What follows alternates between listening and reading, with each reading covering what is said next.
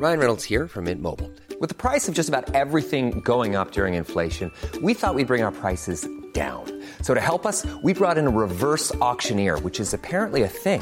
Mint Mobile unlimited premium wireless. Ready to get 30, 30, bit to get 30, bit to get 20, 20, 20, bit to get 20, 20, bit to get 15, 15, 15, 15 just 15 bucks a month. So, Give it a try at mintmobile.com slash switch.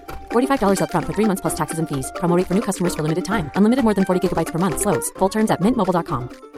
You should celebrate yourself every day, but some days you should celebrate with jewelry. Whether you want to commemorate an unforgettable moment or just bring some added sparkle to your collection, Blue Nile can offer you expert guidance and a wide assortment of jewelry of the highest quality at the best price. Go to BlueNile.com today and experience the ease and convenience of shopping Blue Nile, the original online jeweler since 1999. That's BlueNile.com. BlueNile.com.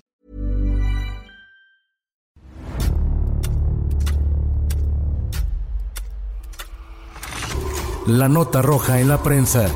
Acontecimientos que conmocionaron a la sociedad. Esto es Archivos Secretos de la Policía. En 1948 se convirtió en el primer medallista olímpico para México, pero pasó siete años en Lecumberri tras cometer un asesinato. Años más tarde, encontró la muerte en una prisión de París tras ser acusado de narcotráfico. Esta es la historia de Humberto Mariles.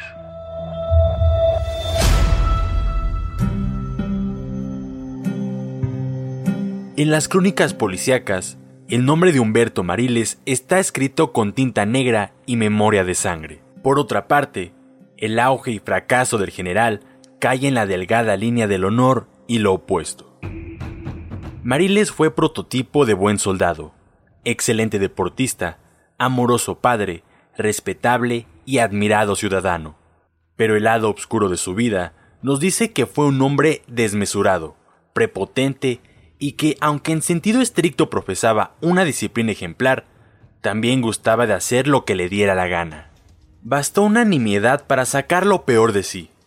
La mansedumbre aquietada de quien siempre llevaba consigo una pistola cargada por si la situación lo ameritaba, ya que se creía intocable e invencible.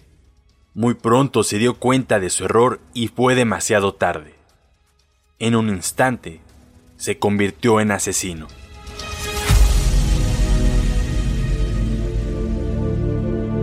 Humberto Mariles Cortés fue un teniente cuya historia destaca no solo por la infamia, sino por el logro deportivo que lo llevó a ganar la gloria en los Juegos Olímpicos. Hasta la fecha, ha sido el único que se ha parado en el podio del primer lugar dos veces, y el único en dar tres medallas, unas más de bronce, al país en una misma edición de las Olimpiadas.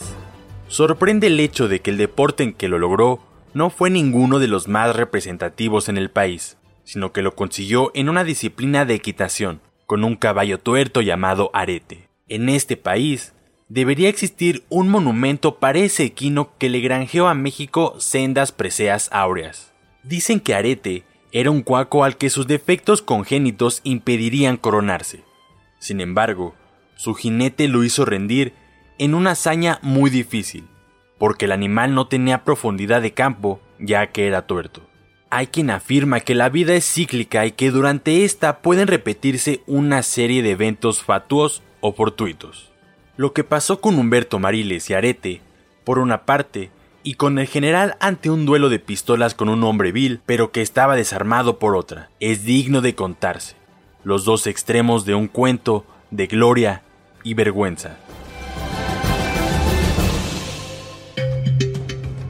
Agosto 14 es la fecha de dos eventos diametralmente opuestos en el tiempo. El primer 14 hace referencia a la Buenaventura de 1948, en Londres, cuando Mariles y Arete ganaron las dos primeras medallas áureas para los mexicanos.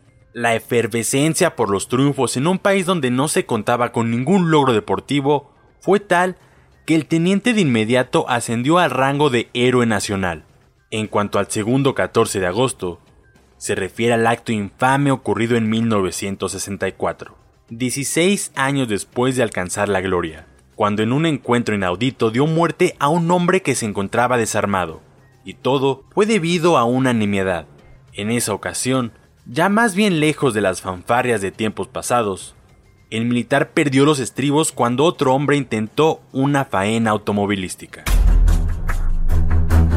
Al llegar a Roma en 1948, en una parada previa a su arribo a Londres para los Juegos Olímpicos, Mariles fue requerido por el entonces embajador Antonio Armendáriz, quien le pidió que olvidara su empresa y que mejor regresara a México, pues había una orden de aprehensión en contra del militar.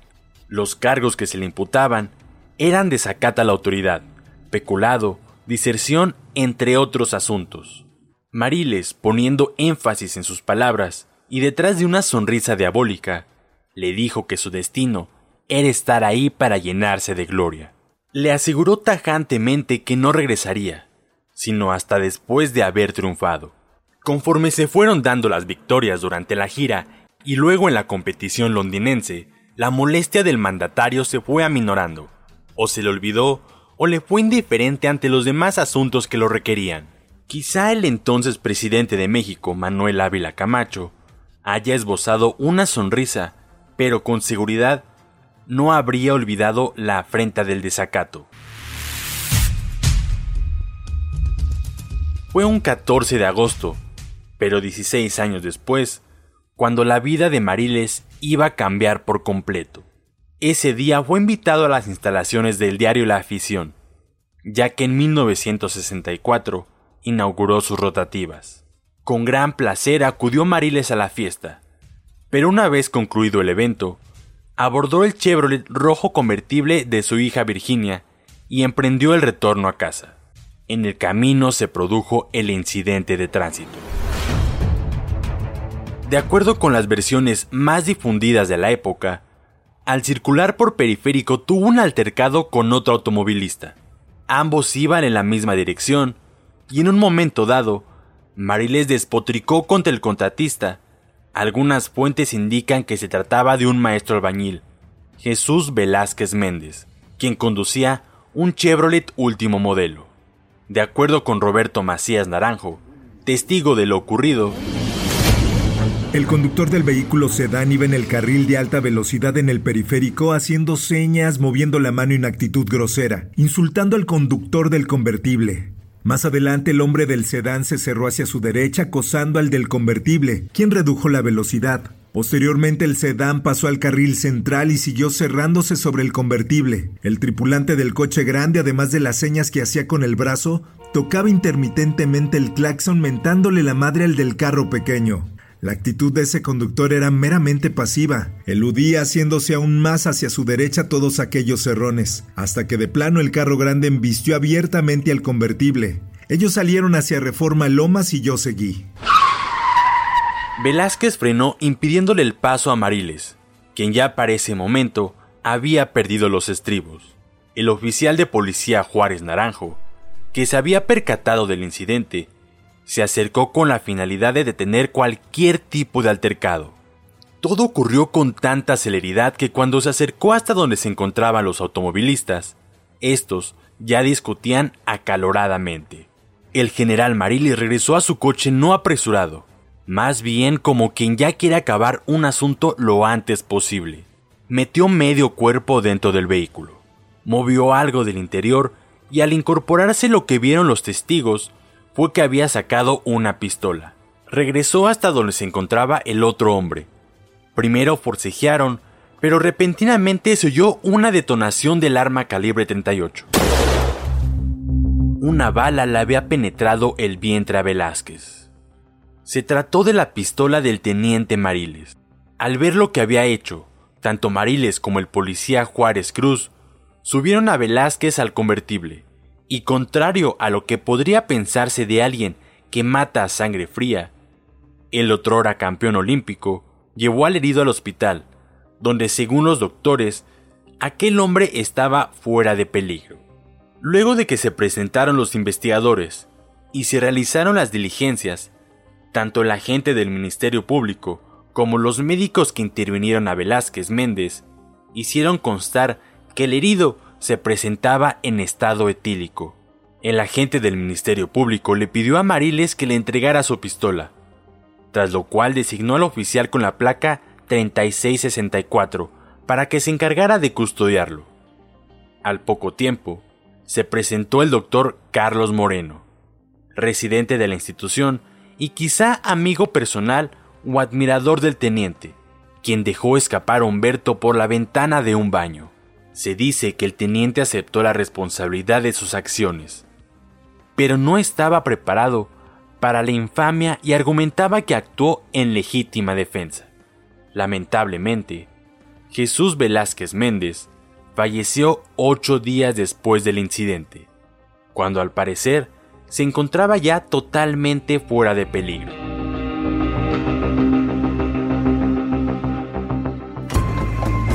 Cada día que pasaba, desde que le disparó en el estómago a su rival y escapó por aquella ventana de la Cruz Roja, Humberto Mariles se hundía en la nostalgia y la tristeza de estar lejos de su familia, patria y de los éxitos deportivos que algún día consiguió. Llevaba más de nueve meses escondido en el pequeño condado de Hidalgo, en el estado de Texas, Estados Unidos.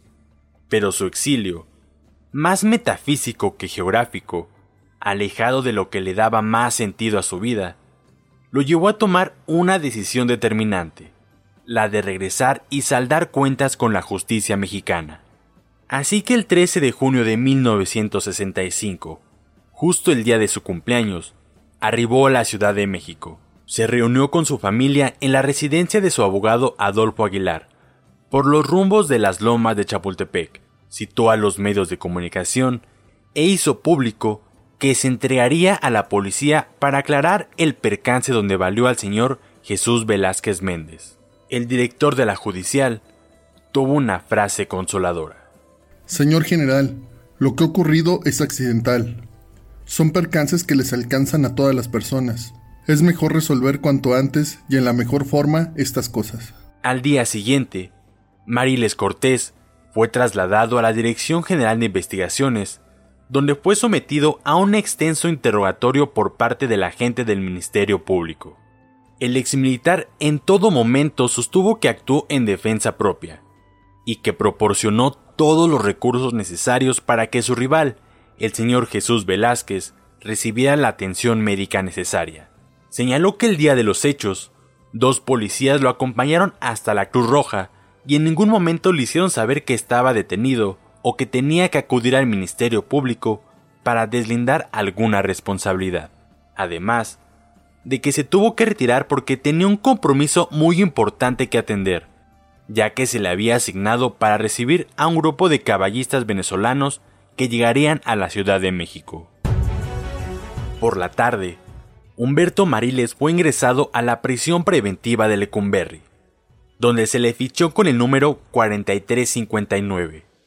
Le fueron tomadas las fotos de rigor y se le asignó su celda en la Crujía B. Después de varios días en los que se realizó el desahogo de pruebas por ambas partes, acusadora y defensora, el sábado 19 de junio de 1965, ante la presencia de varios testigos, el secretario del juzgado, el licenciado José Castillo Silva, y el Ministerio Público, Enrique Soto y Paz, la señorita mecanógrafa, Nieves Torres de García, leyó el siguiente documento se decreta la formal prisión contra el señor Humberto Mariles Cortés como responsable del delito de homicidio simple intencional perpetrado en la persona del señor Jesús Velázquez Méndez en las circunstancias externas de ejecución de lugar y tiempo, por cuyo delito ha ejercido acción penal el Ministerio Público en su contra. Meses más adelante, fue condenado a 10 años de prisión por el delito mencionado. Así, la existencia de quien fuera un laureado jinete olímpico se tornó aún más desdichada. El ex general y sus abogados metieron un amparo al Tribunal Supremo de Justicia con el cual logró obtener su libertad siete años después de reclusión.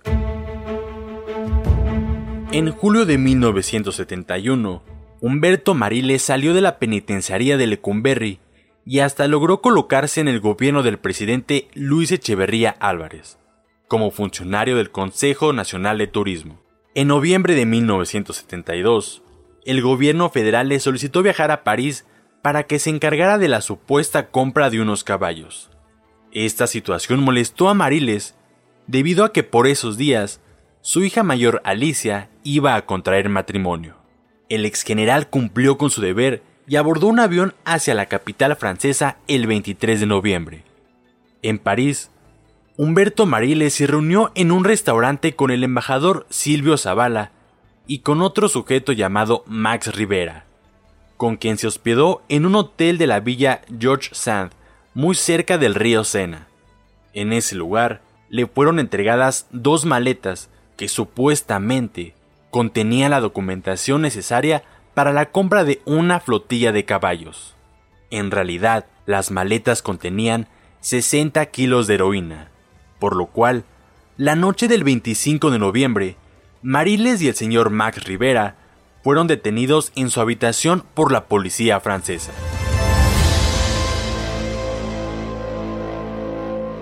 Los medios de comunicación franceses difundieron la información que se conoció por todo el mundo.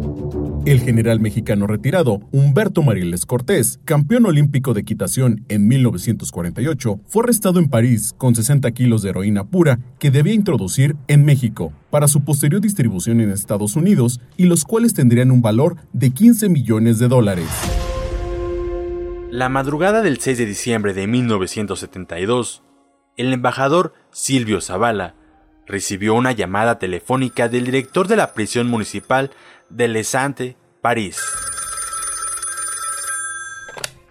Señor embajador, lamento informarle que su compatriota el ex general Humberto Mariles Cortés, acusado de narcotráfico, ha sido encontrado muerto en el interior de su celda.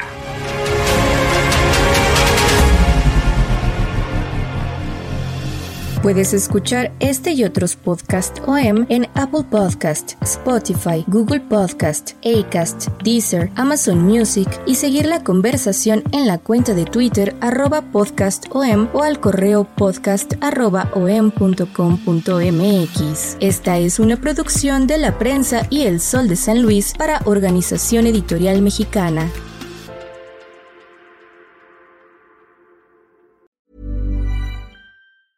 Planning for your next trip?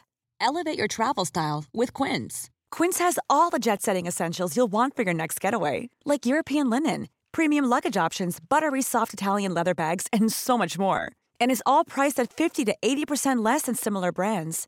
Plus, Quince only works with factories that use safe and ethical manufacturing practices.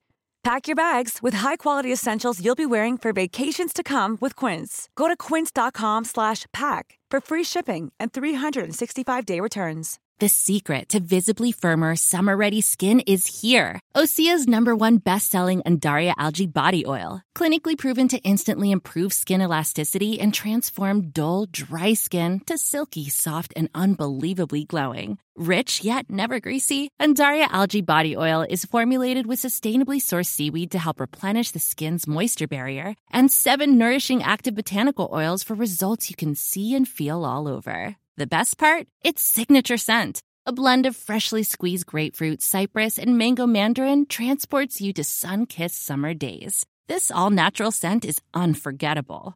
Everything Osea makes is clean, vegan, cruelty free, and climate neutral certified, so you never have to choose between your values and your best skin. Get healthy, glowing skin for summer with clean vegan skincare from Osea. Get 10% off your first order site wide with code GLOW at OseaMalibu.com. That's oseamalibu.com code GLOW.